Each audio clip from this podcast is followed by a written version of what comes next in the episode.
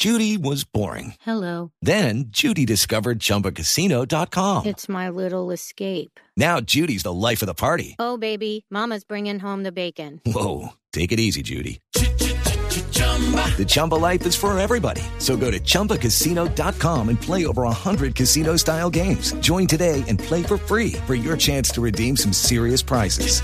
chumba ChumbaCasino.com. No purchase necessary. Void where prohibited by law. 18 plus terms and conditions apply. See website for details. Blue Jeans 3, 2, 1, acción.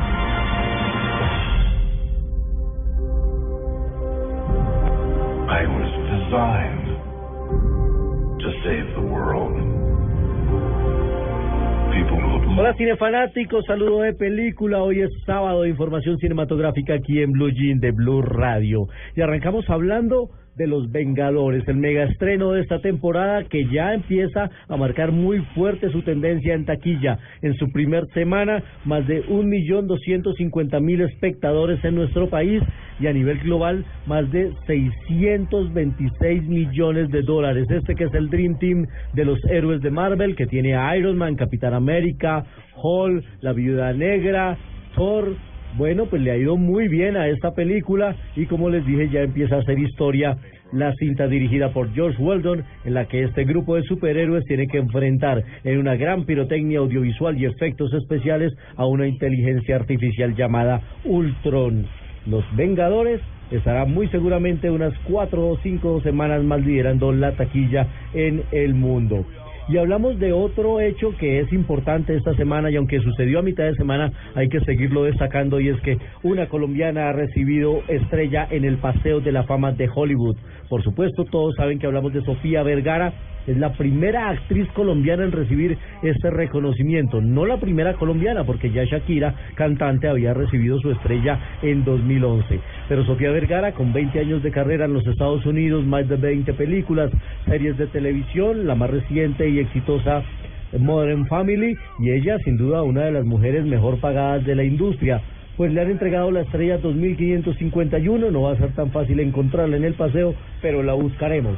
Y le quiso agradecer a los fans que la acompañaron justamente en español. Así que escuchemos a Sofía Vergara. Muchísimas gracias a todos mis fans por estar aquí. Qué belleza a, mi, a mis fans nuevos, americanos, a mis fans latinos de hace 25 años.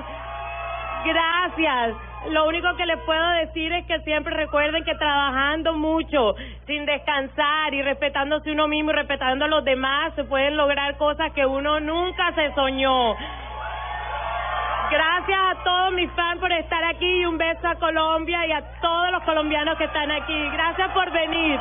Aplausos para Sofía Vergara y que sean muchas más las actrices que logren cumplir ese sueño americano. Esta semana va a arrancar el Festival Internacional de Cine de Cannes, el más importante y prestigioso del mundo, y con un grupo de películas colombianas que es el más grande en la historia, encabezados por El Abrazo de la Serpiente de Ciro Guerra. Además estará alias María y también estará La Tierra y la Sombra. Hablamos con el director de El Abrazo de la Serpiente y le preguntamos por qué la película en blanco y negro, esta película que se va a estrenar el próximo 21 de mayo, por qué quiso retomar el tono blanco y negro para su cinta, pues aquí nos responde Ciro Guerra en Blue Jean de Blue Radio. Sí, porque la película está inspirada en los en las imágenes y los diarios de los exploradores que recorrieron el Amazonas, de los primeros exploradores que recorrieron la Amazonía colombiana y esta y este Amazonas que ves en la película es un Amazonas que ya no existe.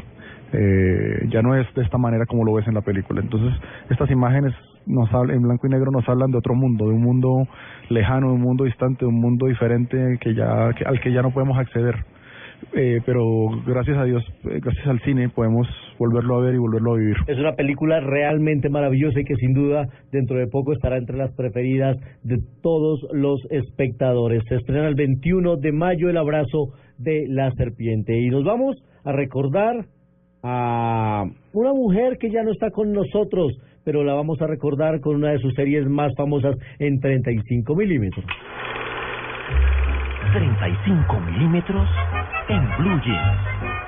Now the world don't move to the beat of just one drum. What might be right for you may not be right for some. A man is born, he's a man of esta serie era una de mis preferidas, sin duda, blanco y negro, Different Strokes. Estos dos chicos afroamericanos que eran adoptados por el señor Drummond, se lo recuerdan y que le hacían muchas pilatunas. Y el señor Drummond tenía una niña, una hija que se llamaba Kimberly, pues ese papel lo hacía Dana Plato. Eh, infortunadamente ya no está con nosotros porque ella murió el 8 de mayo de 1999 a los 34 años. La verdad es que después de que ella salió de, mm, de esta serie de blanco y negro, no tuvo un renacer de su carrera, hizo algunas películas serie B, incluso llegó a hacer algunas películas eróticas, casi que porno. Murió de una sobredosis de Vanadom y, Vi- y Vicodin a la edad de 34 años, muy joven y era muy, muy bella Dana Plato. Y la recordamos en su papel de Kimberly en esta serie de Blanco y Negro o Different Strokes.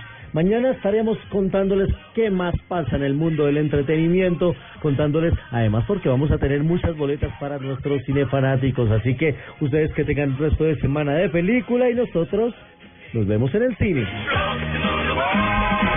El Buena abrazo de la Buena serpiente. serie, sí, sí, sí. El Sí. abrazo de la serpiente no es, Epa. es una película. Sí, sí, sí. No, es que estábamos hablando de blanco y negro que habló Luis Yo la Carlos. quiero ver, sé que ahora llega, ¿no?